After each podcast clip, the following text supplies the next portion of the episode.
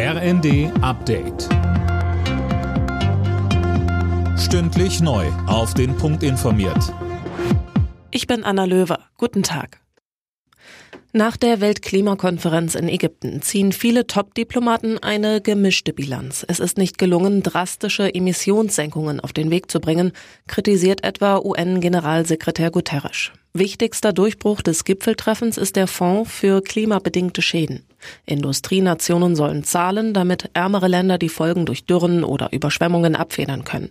Ob China da auch mitmacht, ist noch unklar. Außenministerin Baerbock. Die Industriestaaten, das habe ich hier immer wieder deutlich gemacht, die haben eine historische Verantwortung. Wir sind in einer mittlerweile über ein Grad erhöhten Welt, weil die Industriestaaten ihren Reichtum auf den CO2-Emissionen aufgebaut haben. In einem Nachtclub in den USA sind mindestens fünf Menschen erschossen worden. 18 weitere wurden nach Polizeiangaben verletzt.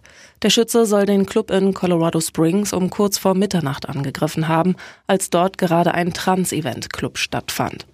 Der heutige 20. November gilt als Tag der Erinnerung an die Opfer von Transfeindlichkeit. US-Medien berichten, dass der Täter verhaftet wurde und in U-Haft sitzt. Außerdem soll der Schütze verletzt sein. Im Streit um das Bürgergeld rechnet die Union nicht mit einer schnellen Lösung. Bis zum 25. November sei das kaum wahrscheinlich, so Fraktionsgeschäftsführer Frei in der Bild am Sonntag. Gibt es bis dahin keine Einigung, kann das Bürgergeld wohl nicht zum Jahreswechsel in Kraft treten. Der neue Twitter-Chef Elon Musk hat das Profil von Ex-Präsident Trump bei dem Online-Dienst entsperren lassen.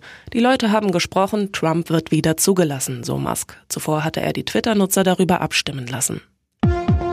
Alle Nachrichten auf rnd.de